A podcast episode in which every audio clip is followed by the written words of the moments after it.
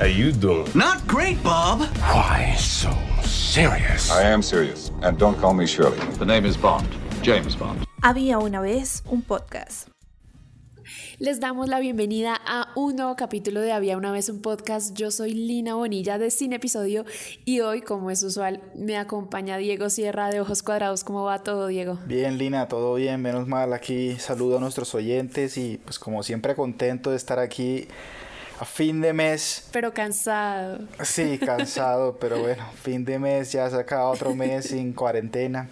Pero bueno, vamos a hablar de lo que estuvimos viendo y lo que vamos a ver en agosto, entonces eso siempre, siempre es interesante. Yo creo que la audiencia escucha nuestra voz en las presentaciones y va notando como ese desgaste de la cuarentena. sí. Y sí, como que ya tenemos un cansancio ahí súper acumulado, pero nada, o sea, siempre vamos a tener ganas de hablar de lo que estamos viendo y como a final de mes siempre van a encontrar acá en Había una vez un podcast, de pronto para los que nos escuchan por primera vez, vamos a hablar de lo que vimos en el mes pasado y lo que veremos en el siguiente y al final tendremos un invitado para hablar de, de, algo muy importante que pues surge esta semana. Eh, empecemos con lo que vimos en julio. Eh, Diego, ¿qué fue lo que viste en julio? Yo me puse, pues me estoy poniendo al día con dos series que tenía pendiente. Una es Better Call Saul, que la tenía en la primera temporada, o sea, ahí me había quedado. Y me he maratoneado, ya voy por la mitad de la cuarta, en semana y media prácticamente. Me ha gustado mucho, está muy buena. Siempre he escuchado que la quinta temporada es la mejor y que es impresionante y que es lo mejor mejor que se ha hecho este año. Entonces quiero llegar a ese punto, pero en realidad me ha gustado mucho lo que he visto. Entonces si, si eso es cierto, la quinta va a ser impresionante. La otra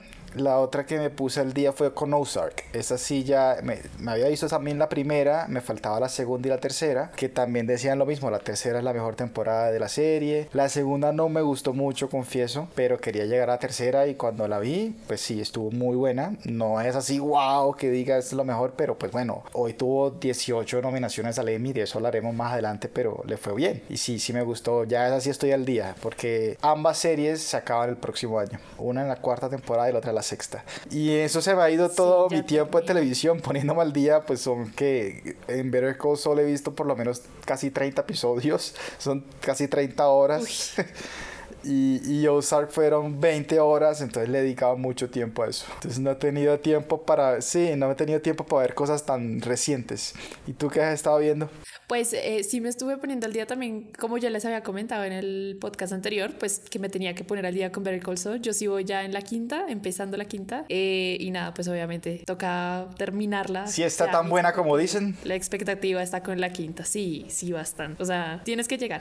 y bueno, en cuanto a lo que vi este mes, pues no vi casi series, vi más películas, pero eh, pues una de la que mucha gente estuvo hablando a través de Twitter, más que todo, yo creo, porque pues no está disponible para Latinoamérica, pero sí para Hulu, es Palm Springs, que es la nueva película o la más reciente película de The Lonely Island, como escritores, como productores, y se acompañaron de un equipo excelente. Estuvo en Sundance, en Sundance, perdón, y fue una de las películas más exitosas que han pasado por el festival, porque cuando tú pasas por festival es como que haces el lobby para que las productoras te acojan, ¿no? Y te compren la película. Y eso fue lo que pasó allá en Sundance. Hulu y la productora Neon compraron la película y obviamente fue eh, una cifra récord fueron 14 millones de dólares y esta comedia pues ha dado mucho de qué hablar porque habla de la actualización de lo que fue el Día de la Marmota con Bill Murray. Es esta trama en la que nos muestran cómo alguien pues empieza de nuevo su día, pero esta pues tiene también como su parte romántica eh, y la comedia que pues no podía faltar con The Lonely Island, ¿no? Es, es como sí. algo súper clave y me gustó bastante, me gustó bastante el como el giro del final, pues a mucha gente no le gustó y a otros sí, pero creo que que, en, en, un todo la película funciona bastante. Eh, el elenco es excelente, me gustó mucho la inclusión de J.K. Simmons ahí, eh, la actuación de Andy, la actuación de Christine, ellos dos tienen una química impresionante en pantalla, entonces es una comedia que yo creo que recomiendo si, si la pueden encontrar pronto o si no, pues pronto va a estar en digital en, en esas tiendas como de Amazon y, y también en Play Store. Ojalá. Pero pues todavía no está disponible, sí. Yo creo que sí llega. Porque qué lástima, porque, porque esta, el... este iba a salir en cine y qué pesar que no tenga esa sí. audiencia tan grande para, para que todo el mundo la pueda ver. Además que Hulu, como dices, no está disponible en Latinoamérica. Porque yo también la vi, toca verla con truquitos, pero es, me encantó. Pues, lo que tú dices, totalmente de acuerdo. La disfruté de principio a fin y, y, y creo que no exagero diciendo que es de las películas de mi favorita en el año. O sea, la disfruté mucho. Sí, sí, total. Oye, Yo, yo escuché una crítica en la que decían que, que era muy disfrutable, pero que a la final de pronto no nos íbamos a acordar de ella y, y- y yo no la sentí así porque, digamos, de, de esta trama, esta trama tipo eh, El Día de la Marmota, pues ya la hemos visto en otras producciones, pero casi nunca se hace de manera novedosa y creo que esto sí, sí como que le mete elementos que no habíamos visto. No, y- Digamos, lo vimos también en Feliz Día de tu Muerte, por ejemplo, pero sí, pues, pero esto es algo distinto. Esto distinto, más, sí. de hecho, esto sí parece como si fuera una secuela, casi que como el hijo del Día de la Marmota. Eh, Sí, exacto. Pero no, sí, a mí me gustó mucho. De- no sé si sea cierto lo que dicen de que no nos acordaremos, ya veré al final de año cuando haga mi listado lo mejor que vi si todavía la tengo así como muy fresca en la memoria, pero me encantó, me encantó. Véanla. No, y, y no es tan difícil, o sea, y no es tan difícil porque este año pues no tuvimos muchas cosas Sí. novedosas, entonces yo creo que sí va a ser una película que vamos a poder meter en esa lista de lo mejor del año probablemente. Y, y más de las comedias, ¿no? Que pues a veces son como tan despreciadas en esas listas, pero la vamos a tener ahí en cuenta. Y lo segundo que también vi, bueno, es que vi mucha película este mes, pero tenía una cosa súper pendiente, una deuda con Edward Norton y su ópera prima Motherless Brooklyn, una película que, que de la que había escuchado pues muy buenas cosas y, y me gustó bastante, me gustó bastante, creo que Norton tiene, no sé, tiene algo para dirigir que, que se necesita en la actualidad, una cosa muy novedosa en la dirección, el guion también estuvo a cargo de él y se acompañó de un elenco excelente con Bruce Willis, con Willem Dafoe, es, es algo muy Perry Mason, se le puede llamar así, pero a la vez siento que tiene elementos como medio modernos, no sé, es una película medio híbrida, pero principalmente el misterio y, el misterio que le meten a la trama es excelente, me pareció muy buena. Hay una escena en particular, y bueno, creo que toda la película tiene unas escenas muy bien musicalizadas, pero hay una escena en particular, creo que no es un spoiler, pero pues es algo que quiero destacar, es una escena en un bar de jazz eh, donde el personaje de Edward Norton baila con la hija de uno de los capos que están en esta historia. Y es una escena hermosa, o sea, hace mucho no veía una escena tan intrigante y que la música fuera tan protagonista. Eh, nada, es una película súper recomendada para que vean. No, no quiero hacer como mucho spoiler y, y creo que es de esas- películas que- de las que ustedes no tienen que leer tanto antes, como que entre menos sepan mejor y lleguen a verla y, y se van a, a encantar con lo que hizo Edward Norton en su, en su primera película dirigiendo y escribiendo. Y bueno, hablemos entonces de lo que veremos, ¿no? Sí. En agosto. ¿Qué- También flojito este mes. Hmm. ¿Qué vas a ver tú? Bueno, yo me voy a poner al día con Killing Eve. Yo la había empezado hace mucho tiempo, o sea, cuando salió, que fue esta serie creada por Phoebe Waller-Bridge, muy británica, ha salido por la BBC. Em, y nada, tengo que ponerme al día. Ya ahorita también con todo este tema de Emmys, siempre la he tenido ahí en el tintero y no la he pues consumido como se debe, así bien maratoneada. A mí me gusta mucho Sandra Oh y, y lo de Jodie Comer, sé que, que ha sido algo muy especial eh, esta serie para ella y no y le, le ha abierto muchas puertas en, en- también en Estados Unidos no entonces y todo este tema de serie criminal que yo creo que es algo que tenemos nosotros en común que nos gusta mucho no este, este, Yo- este tema yo, es yo no sé qué pasa con esa serie, pero yo también vi la primera temporada cuando salió y la verdad la disfruté mucho, me gustó mucho, pero pues así como, tú- como, como tú dices, pues ahí está todavía, no me he visto ni la segunda ni la tercera, no sé por qué. También tendré que ponerme al día. Es que hay tantas cosas Sí. y uno a veces se le olvida lo que está Sí, viendo. sí, sí.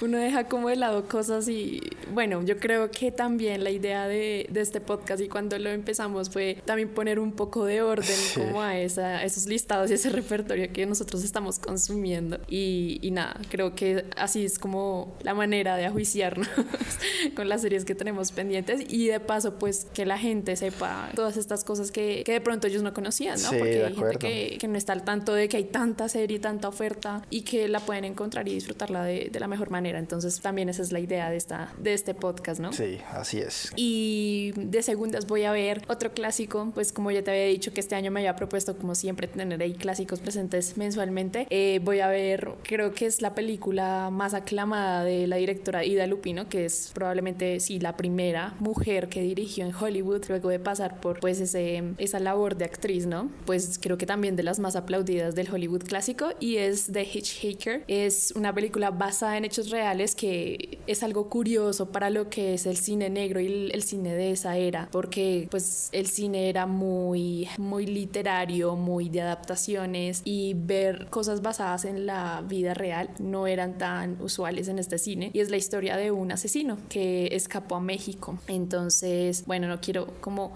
tampoco spoilear mucho porque pues no la he visto, pero más o menos esa es la trama. Un asesino que asesinó un grupo de personas y mm, luego como que fue acarreado por unos cazadores que iban a cruzar la frontera mexicana. Entonces, pues esta película también la tengo ahí como lista para ver este mes. ¿Y tú qué vas a ver, Diego? Yo tengo una película que van a estrenar en Netflix que se llama Project Power, que creo que ya la vi toda cuando vi el tráiler, que son como tres minutos y medio. Sí, como siempre, como siempre nos, nos hace Netflix. Pero, pero me gustó lo que vi, ¿sabes? Me gustó el tráiler y es con Jamie Foxx, Joseph Gordon-Levitt y se ve interesante. Tiene una premisa pues muy, muy cool que es que la gente se puede tomar una píldora y por cinco minutos vas a tener un superpoder, pero tú no sabes cuál va a ser. Entonces es como esa droga que la gente se toma sin saber qué va a pasar y bueno, hagámosle. está interesante, vamos a ver qué pasa ahí. Y Jamie Foxx otra vez haciendo su papel del chico rudo. Por otro lado, también voy a ver una serie de HBO que se estrena que sé muy poco y no quiero saber mucho. La verdad, la premisa es que pues esto es como basada en una novela homónima de un escritor que se llama Matt Ruff y, y sigue a, a, unos personajes en, que emprenden un viaje por Estados Unidos en, la, en los años 50 cuando habían unas leyes de segregación racial muy fuertes. Pero esta serie es producida por Jordan Peele y por J.J. Abrams y entonces tiene como el misterio y la, el típico tema de la caja mágica y, y caja misteriosa, perdón, de J.J. Abrams, que hay monstruos, entonces se ve interesante y quiero verla, vamos a ver qué pasa. Una combinación extraña esa, ¿no? Jordan Peele y J.J. Abrams en un mismo proyecto, no sé, me suena como extraño, porque pues Jordan Peele viene muy de la comedia y también medio del suspenso y el otro pues muy de la fantasía, ¿Mm? quién sabe qué pueda salir de ahí, pero bueno, será echarle el ojo. Y también hay un documental que yo le quiero echar el ojo en HBO. Se llama Showbiz Kids, que es un documental creado por Alex Winter, a quien veremos próximamente en esta nueva película de Bill and Ted con Keanu Reeves. Recordemos que él fue un actor infantil, ¿no? Entonces en este documental lo que él quiere mostrar es cómo los actores infantiles pues eh, se ven, eh, cómo es su vida, cómo es la vida de los actores infantiles y cómo la perjudica de una u otra forma y porque pues tienen un estilo de vida y una, y una crianza muy distinta a la de cualquier otro niño. Y hay imágenes, por ejemplo, de... Ay, se me olvidó el nombre de este chico, el que falleció el año pasado, eh, de Dominic el chico que trabajaba para Disney. Se me olvidó el nombre. Sí, él, él también aparece. Eh, sí, Cam Cameron Boyce creo que se llama. Cameron Boyce, sí. Él aparece Eso. también en el documental. Eh, se nota que estuvo cocinándose pues desde hace un buen tiempo y hasta ahora va a salir. Buen tiempo. Porque pues él falleció ya hace ratico, ya lleva más de un año de fallecido yo creo. Y me parece interesante, creo que, que es algo de lo que no se ha hablado mucho o, de, o, digamos de lo que no tenemos un panorama tan, tan, como tan extenso y más en las voces de ellos, ¿no? Entonces me parece sí, interesante verlo, me parece interesante. Y bueno, vamos con la tarea, a ver cómo nos fue con la tarea el mes pasado. ¿Cómo te fue con Hungry Hearts? Eh, pues no me gustó mucho.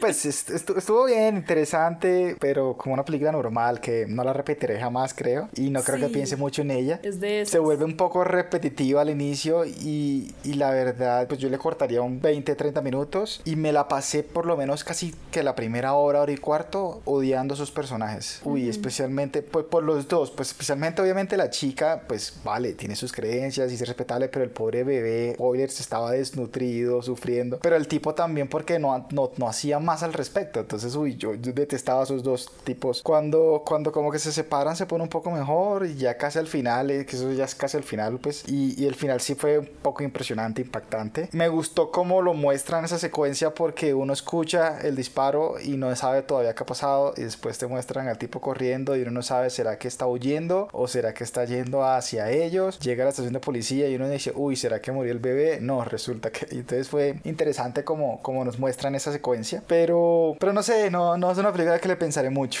Sí, no. O sea, y, y, y creo que ya que, ya que des, ya, ya no quiero ver más a Dan Driver por mucho sí, tiempo. Tranquilo. no te preocupes, no te voy a poner más a Driver. Pero a mí me pasó, fue como al revés. A mí esa película no me gustó el final. O sea, de pronto la secuencia sí es como intrigante la que tú dices, como del saber qué pasó. Pero cuando muestran las revelaciones, como que no me gustó, Sí, la no, verdad. es muy No que el fin justifica los medios, ¿no? O sea, Sí, es muy ya pasado la del final. Pero sí, yo te la puse más que todo por el tramo inicial, porque yo quería ver si tú sufrías lo mismo que yo sufrí. Yo sí sufrí con la primer, el primer tramo, como que es una película muy incómoda, como muy extraña de ver Sí, también. sí, Entonces, sí. y esos personajes también, como tú dices, como que no, no, no logras quererlos para nada, o sea, los aborreces. Entonces es una película que en ese sentido, la premisa es, es bien extraña y como incómoda. Entonces, listo, tranquilo, no te voy a hacer sufrir porque la que te voy a proponer va a ser buena. va a ser chévere. O por lo menos algo divertida. No sé si te guste, pero a mí me divirtió. Bueno, Y- si es comedia, me va a hacer, me va a hacer reír Sí. súper, súper, ya. Y bueno, a mí me fue con Blow the Man Down muy bien. Me parece que bueno. es una película que nunca te aburre, primero que todo, porque uno pensaría, ay, es una película ambientada en un, en un lugar muy inhóspito, muy lejano, eh, todo este tema del mar que de pronto nosotros no conocemos, lo- los, los pescadores. No, es una película muy atrapante. Tienes mucha razón al, al mencionar que tiene un estilo muy fargo y también me hizo acordar mucho de Twin Peaks, que quiero que la veas, tienes que ver Twin Peaks. Yo sé que es un poco larga, pero tienes que verla. Yo creo que es una serie muy obligada y tiene en un tono lista. también muy a, a Twin Peaks y claro, a Fargo, a los Cohen. me Sí, gustó muy mucho hermanos el tema Coen. de los cantos de los pescadores. Excelente. sí, me sí. gusta mucho cómo ambienta la película. Eh, las protagonistas, eh, no, nada. Es, es excelente. El final es nada, te muestra cómo es la configuración del, de, de ese pueblo portuario en cuanto a cuál Muy es el rol de la mujer. ¿no? Exacto. Sí, no. Las viejitas no Es son tan excelente. inocentes, saben todo lo que pasa. No, y es que no es un tema de inocencia, es un tema de que esa configuración del rol de la mujer en ese pueblo ha estado por muchos años. Ella ellas Sí. mismas lo han, lo dicen constantemente en la película y lo cuentan a través de sus historias. Entonces, es una cosa que uno piensa que es como un telón de fondo en la película, porque uno sabe que la trama es este tema del el rollo de las chicas y el asesinato, pero al final es todo. ese telón de fondo es el todo de esta película. Entonces, no sé, me pareció excelente y muy buenas actuaciones. Creo que está muy bien actuada esa Sí, sí. película. No, es una película sencilla, muy, pero muy bien contada. Sí. Y lo que tú dices te atrapa, te atrapa desde el primer momento y no es larga, es una historia cortica, bien contada, simple y muy bien actuada. A mí me gustó mucho, por eso me sorprendió, porque es una película que no tiene como mucho marketing, uno no la conocería. Sí. Entonces, Ni director de Pues- renombre, nada. Por ahí solo una Exacto. actriz conocida y ya. Sí, pero De excelente. acuerdo. Muy chévere. Y bueno, entonces la tarea para el próximo mes va a ser una película que me vi ya hace ratico, que es Starter for Ten. Es una película del 2006 de Tom Vaughan que él se ha dedicado pues mucho a hacer comedias adolescentes, pero esta es un poco más adulta y pues también por el tema de la comedia británica, que es un poco distinta a esa comedia gringa de los 2000. no, excelente, ya, ya me llama la atención. Yo soy fan del, del humor británico, entonces me encanta. Sí, ya la quiero no, ver. Tiene a, tiene a James McAvoy, tiene a Benedict Cumberbatch, a Mark Gatiss, tiene a mucha gente eh, conocida, a Charles Dance, pero, pero pues tiene nombres chéveres y pero la historia también es muy muy sencilla. No sé con qué de pronto compararla, como con es, es muy contemporánea de pronto como con Clueless o no sé, Uy, 10 cosas que odio de ti, pero muy británica. Es muy británica, así que te vas a divertir, sé que la vas a pasar bien. Excelente, buena anotada. La veré, ya tengo ganas de verla. Yo te pongo de tarea Beautiful Boy. Esa película creo que es 2018, es reciente, pero es protagonizada por Steve Carell y Timothy Chalamet, que a pesar de su corta edad ya nos ha dejado unas grandes actuaciones. Este pelado es bueno. Y en este interpreta a un joven adicto a la metanfetam- metanfetamina y su lucha contra la adicción. Y, y es un buen drama. Eh, la encuentra fácil, está creo que en HBO y en Prime, entonces no tendrás problema en verla. Excelente. Sí, esa, esa sí la tengo como siempre en la lista y, y siempre la aplacé, como, como Lady Bird. Esa siempre la, la he aplazado y la he También aplazado buena. y nada que la he visto. Pero sí, tengo que verla también.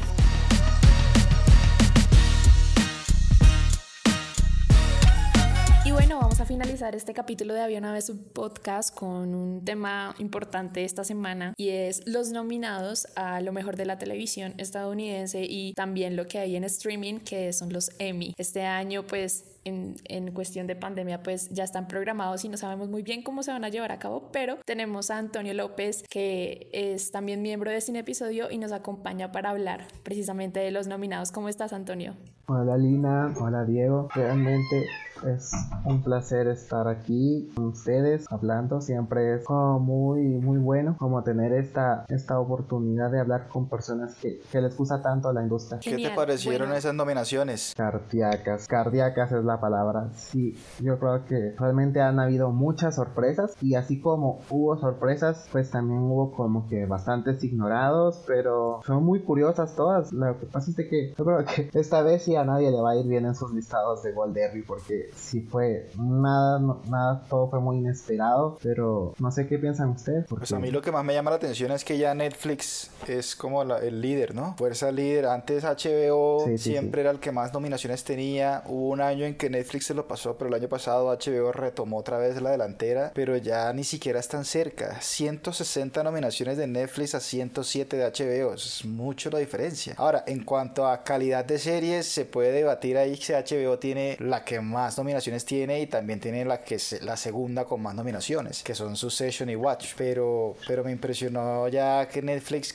tanto contenido que saca y sí, hay mucho que es basura, pero ya como sacan tanto, siempre hay unos que son muy buenos y ya son más buenos de los que tienen los demás. Exacto. Sí, sobre todo porque Netflix siempre como que lleva muchas nominaciones y entonces se hacen como que un gran panorama, pero ya en el momento de, de ganar, Exacto. Ahí, ahí es donde se decide. Hay que ver si gana. Ya tiene las nominaciones, pero ahora hay que ver si va a ganar, ¿no? Y siempre después eso hasta con las películas. Sí, eso, eso, es algo que ya. Eso es algo Lo mismo con, con Disney Plus, que su primera vez compitiendo ya tiene una con 15 nominaciones, incluida Mejor Drama. Yo no he visto Mandalorian, ustedes me dirán si la han visto y qué tal, si de verdad vale la pena. No, yo no la he Pues yo la empecé a ver, yo la empecé a ver y me parece que sí es, es una apuesta muy buena por parte de Disney Plus en el sentido de que supo extender de muy buena manera lo que es este universo de Star Wars. No se siente como un relleno, se siente como una historia que de verdad queremos consumir. Em, pero no sé si de pronto es un poco exagerado y, y de pronto que el tema ya puede ser un poco más burocrático porque Disney es muy grande, tiene un tentáculo y un, unas un tentáculo ahí medio burocrático en la industria muy grande. Sí, la corporación más poderosa del mundo probablemente y ya tiene una vez 15 nominaciones. a Exacto, es la primera vez y, y, y, que arrase de esta manera con nominaciones es un poco, mm, me suena a medio torcido ahí. Em, sí, no, o sea, yo lo digo así porque sí, eso sí me parece. Sí, yo pienso que The Mandalorian es definitivamente la, la nominación más controvertida, la más polémica sí, Porque creo que es una serie que no merece estar en la categoría principal de este año. No, porque eh, creo que es su temporada más floja, la verdad. Total, es, es, es, la más floja de todas. Y creo que van a haber más temporadas flojas si la siguen extendiendo. O sea, cada vez esta, esta, esta historia de va a ir por los linderos y, va a terminar de ser arruinada. Yo creo que eso es lo que vaticino para Stranger Things. Em, Pero es que es, es, importante también recordarnos de que el rating es importante. Sí. Eso es, influye mucho. El fandom, ¿no? Sí, sí. Tiene mucho fandom. Pero entonces hablemos como de las grandes sí, ignoradas. Sí, Antonio mencionó de que había muchos ignorados. Cuéntanos cuáles fueron tus grandes ignorados. Bueno, sí, ahora ya que comenzamos hablando de The Mandalorian, yo creo que en la categoría de mejor serie de drama por The Mandalorian se quedó afuera Big Little Lies y The Morning Show, que eran como que para mí, yo siento que eran las, las que se veían más fuertes para entrar en esta categoría. Realmente yo las tenía ahí. O Years and Years, todas de HBO. Sí, sí, Years and ah, Years. Ah, no, Morning Show es de Apple. Sí, The Morning Show, digamos, ahora que la mencionas, yo creo que Apple esperaba mucho más y obtuvo sus nominaciones, pero casi todas en actuación. Steve Carell, creo Jennifer Aniston, Mark Duplass, eh, Billy Kudrow, pero no tuvo la, la codiciada de mejor serie dramática. No, y el estrés que se debe estar viviendo, el estrés que se debe estar viviendo en los cuarteles de Apple, porque es que es la serie más cara. Era su gran apuesta. Como los últimos años, o sea, es costosísimo. Es que es curioso porque yo creo que nadie tenía a Steve Carell entre las, entre las apuestas. Y sorprendente que, que esta chica Reese Witherspoon no esté nominada ni por Little Big Fires Everywhere, ni por Big Little Lies, ni por The Morning Show. Ni ninguna de las tres le pegó, por nada. Ella produce, actúa, cocina, hace de todo en estas producciones y no merece un solo reconocimiento este año. Es, es bien curioso eso. Y yo creo que eh, la ignorada o las ignoradas más polémicas, yo creo que esta edición han sido eh, para Bob Odenkirk y Rhea Seehorn eh, como protagonistas de, Better Call Saul. Sí, Better Call Saul. No entiendo cómo vivimos en un mundo en que Rhea Seehorn no ha sido nominada todavía. Sí, es algo escandaloso. Sí, es, es, lo que pasa aquí es de que por el caso de Bob Odenkirk, que ya sabemos que la categoría de mejor actor de drama, el que toma la delantera es Brian Cox. Ahí sí es fácil. Pero suponiendo que no fueran a votar por Brian Cox, para mí el segundo lugar era fácilmente Bob Odenkirk. El problema ahí con Brian Cox es que no descuides a Jeremy Strong, ¿no? Porque Cox ya ha ganado, pero Jeremy Strong para mí eh, se pueden quitar votos entre los dos de su session, que le va a pasar en muchas categorías porque prácticamente todo el elenco está nominado. y tienen incluso en dirección, tienen dos episodios nominados a mejor dirección. Entonces se pueden restar votos ahí. Pero a mí Jeremy Strong me parece también muy importante que pueda ganarse ese premio. Sí, a mí también. Sí, yo creo que eso está entre los tres. O sea, estaba entre los tres si hubiera estado Bob Odenkirk ahí. Eso sí es verdad. Pero, pero, no hay que olvidar a Jason Bateman por Ozark, que también se ve muy fuerte. Sí, es que esa temporada de Ozark está buena. Y, a mí de los otros grandes ignorados también me parece Nicole Kidman, porque me sorprende que ella ganó en el 2017 por ese mismo papel de Big Little Lies y este año no está nominada, ni siquiera. Sí, yo creo que la... Pero bueno, yo creo que la más, curiosa es Zendaya, porque Zendaya, en serio que ella sí no, nadie se la esperaba, no sé cómo, cómo llegó a colarse y desbancando a Nicole Kidman precisamente. Es que es una cosa muy rara y también... Esa sí fue una sorpresa sí. Sí, también logró desbancar a Elizabeth. Yo no he visto ¿Ustedes sí la han visto? Yo no lo he visto. No, yo no. No, yo no he visto Euphoria. Sí, tocaría ver la actuación para juzgar cómo, cómo, cómo fue el criterio ahí para Zendaya pues yo he escuchado muy buenos comentarios de su actuación, pero he escuchado mejores de sus coestrellas. Entonces no sé muy bien cómo, cómo sea el tema con Euforia y también la posible nominación que también aspiraba eh, para mejor serie de drama, ¿no? Sí, también. ¿Esta es miniserie o es serie? No, es, serie. Esta Yo creo que es serie. Sí, es serie. Creo que es serie. serie de drama. Pero algo que es también es raro es de que The Handmaid's Tale se logró colar en la categoría de mejor serie, pero Elizabeth Moss no, no pudo. Sí, y ella siempre como que tiene su lugarcito ahí en esta categoría. y Zendaya no la dejó. todos y que su serie sí está en la categoría principal. Ajá, es que eso es lo más sorprendente. Sí, sí, total. No, y me impresionó. Yo creo que de pronto Antonio está de acuerdo conmigo. Todo el tema de Crown. Creo que The Crown es una serie que ha sido muy sólida durante estos años, pero creo que su última temporada es también la más floja. Em, y de pronto ahí hubieran quedado unos cupos si a The Crown no se le hubieran dado las nominaciones que tuvo. De pronto mejor serie dramática sí cabe. Eh, no sé, en las nominaciones, actuaciones, porque creo que el casting de las dos primeras temporadas era mucho mejor que el, que el de ahora. Olivia Colman es una excelente actriz, eso, eso no lo puedo dudar, pero, pero creo que ha sido mejor en las anteriores. Eh, ahora hablemos como de los aciertos, los aciertos de, de los nominados. Ah, sí, como, así como en, en las categorías de los, los peces gordos, como es serie de drama, serie de comedia, serie limitada, yo creo que sí estaban bastante bien, bastante correctas. era fácil acertarlas sobre, bueno, también en, sobre, aparte de Mandalorian, también una serie limitada que se coló en Orthodox, que eso yo creo que también fue bastante sorprendente. Creo que nadie se lo esperaba. No sé. a mí todo el amor que le dieron a Watchmen y Succession me pone muy feliz.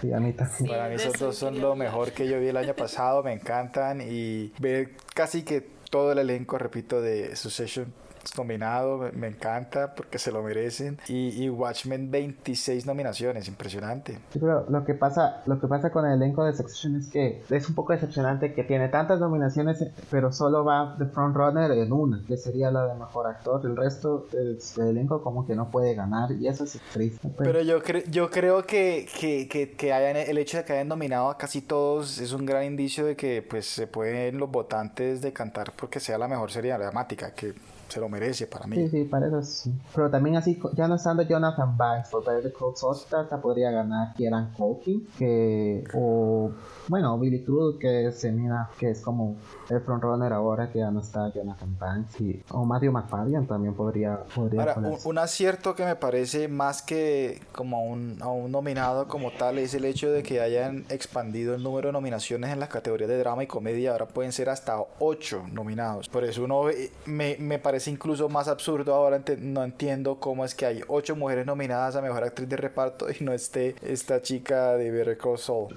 Sí, no, eso es, sí, es inaudito. Es inaudito que ya no esté. Es que no se entiende. Laura Dern, Sí, es que- Meryl Streep, que solo porque se llama Meryl Streep está nominada, sí. Helena Bonham Carter, Samira Wiley, Fiona Shaw, Julia Garner, Sarah Snook, Tandy Newton y no, no, como no va a estar Rea, increíble. Y yo no sé cómo es el Pero sí. fenómeno de ahí, de, en, en la de comedia de, de Marvelous Mrs. Maisel de Amazon, no sé porque no la he visto, pero siento que ya es una vaina que es un cupo como seguro para esa serie y no sé Pero es buena, sí te digo, yo sí, sea. yo sí la he visto, también. es muy buena y la actriz es espectacular, Sí, es espectacular. excelente, es, es muy buena, es una serie que como que cada temporada es mejor que la otra y así es, el Y elenco es es agradable, sí, Rachel es increíble, o sea, es una serie que uno disfruta. Totalmente. También, pero este año siento que es un poco difícil para Rachel Brosnahan por The Marvelous Mrs. Maisel, ya que ya no estando una Phoebe Waterbridge, todos pensábamos que ella iba a ganar, pero ahora parece que va tomando la delantera Catherine O'Hara por Schitt's Creek. Realmente, yo quiero que gane Rachel. Y Sí, Christina Applegate también, ¿no? Que ella también como que está pidiendo bandera ahí con Dead to Me Sí, sí, igual. de Netflix, que también ha sido más éxito. Ahora, pues, lo que pasa es que se- Unidos, tam- pero, lo pasa lo mismo en Succession, se pueden restar entre Linda y Cristina,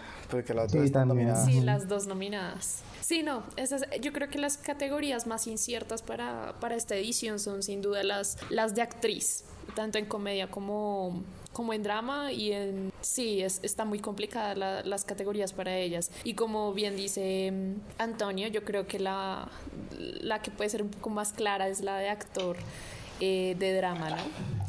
Eh, This Que- Is Us es una que serie me- que acá nadie ve, pero creo que siempre está ahí Sterling K. Brown también en Sí, esa sí. categoría, ¿no? Sí, en- yo creo que nadie esperábamos que otra vez estuviera ahí. Pero en en, en, digamos, en mejor actor dramático, en mejor actor para una película o miniserie, es Mark Ruffalo de entrada Sí, se lo lleva, ¿no? O sea, yo creo Ah, que sí. Hugh Jackman se echó un papelazo, pero nada le puede ganar a ese rol de Mark Ruffalo que hace de dos hermanos gemelos que cada uno es distinto, uno de verdad cree que son dos personas distintas lo que está viendo en Sí, televisión. él, eh, su performance realmente fue fascinante. Yo siento que él va a ganar, no hay competencia. Y, eh, y realmente él es excelente. Y me, es curioso porque hace poco tiempo, como que Russell Crowe, todos pensábamos que Russell Crowe por The Loudest Voice podría colarse, podría llegar hasta ganar, porque él se ganó el Golden Club. Y ahora, pero resulta que Sí. Mark Ruffalo Sí, sí, no tiene ningún tipo de competencia. Y también está todo el tema de la comedia que creo que la mayoría, em, pues creo que acá en Latinoamérica un fandom muy grande es el de The Good Place, ¿no? Y creo que ahí está como eh, pisando fuerte para la categoría de comedia también eh, con Current Your Enthusiasm de Larry David. Entonces creo que esta también es un poco incierta esa categoría de comedia de mejor comedia. Y pues después tendremos ya otras categorías que acá de pronto no tenemos mucha referencia porque son realities, eh, pero hay uno que es el de RuPaul, Sí, sí. ¿no? Que creo que ha sido un fenómeno gigante en, en todo el mundo y que puede llevarse el de mejor reality porque así eh, no muy no ha sido solo local, creo que sí ha traspasado fronteras en ese sentido. Eh, y bueno, finalmente hablemos entonces de como predicciones o lo que ustedes creen que ya está muy claro que se llevan los Emmy para las categorías principales. Mejor serie dramática. Succession. Succession. Sí, definitivamente. Sí, Succession. es, es muy clara. Pues da un poco de lástima por Very Cold Soul. Sí, Better Call Saul, yo también pienso que es muy probable que pudiera ganar, pero ya que no nominaron a su elenco y como dicen, sí, No, y es que ese, De ese desliz o esa, ese desdén que, que se siente parte de los jurados hacia Better Call Saul no nominando al elenco ni a la dirección de los capítulos, porque hay un par de capítulos que merecían ser dirigidos, eh, ser nominados los directores exacto. también. Eh, sí, ese desdén ya se siente y yo creo que Succession es la candidata, además porque el rating en Estados Unidos ha sido o sea, impresionante. Sí, pero También tenemos que recordar de que esto podría ayudar a los Emmy como a recuperar su crédito o su reputación porque el año pasado ganó Game of Thrones con sí, esa sí, serie, sí. con esa séptima temporada que Sí, Sí, es que una vez es... fue muy mala. A veces le pide mucho a una academia que le dio toda esa pésima temporada de Game of Thrones, ¿no? Es como, Sí. ¿qué es lo que uno espera entonces?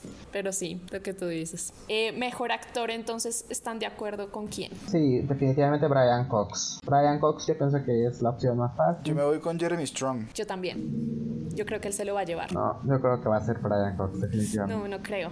No sé por qué. Siento que Jeremy se lo va a llevar. Te van a sorprender. No, yo también quisiera que ganara Jeremy Strong, pero viendo su que ganó el Golden Globe y así, yo creo que sí podría ganar, debería ganar Brian Cox. Ahora también la categoría que veo muy difícil es la de mejor actriz, casi que hay difícil, un sí. triángulo ahí entre Olivia, también está está Jen Aniston, está Laura Mira, Linney. Laura Linney sí, sí. de O- en Ozark esta temporada Fue brutal Laura Linney. fue un- muy muy brutal, exacto. ella. Entonces yo creo que puede dar una Sí, sorpresa. yo también quisiera que Sí, ganara. y además, además no creo que le vayan a dar el premio, por ejemplo, a Jodie Comer, que pues, pues, ellos son muy localistas, entonces pues una británica llevándose la categoría principal de pronto, ¿no? Jodie ganó el año pasado. Además porque no es la más fuerte de la categoría, también. Y tam- también está Jennifer Aniston que podría dar sorpresa se ganó el SAG y, y ella estuvo muy bien en The Morning Show. Realmente nadie lo esperaba que estuviera así, así de bien. Sí, esa es muy incierta. La verdad,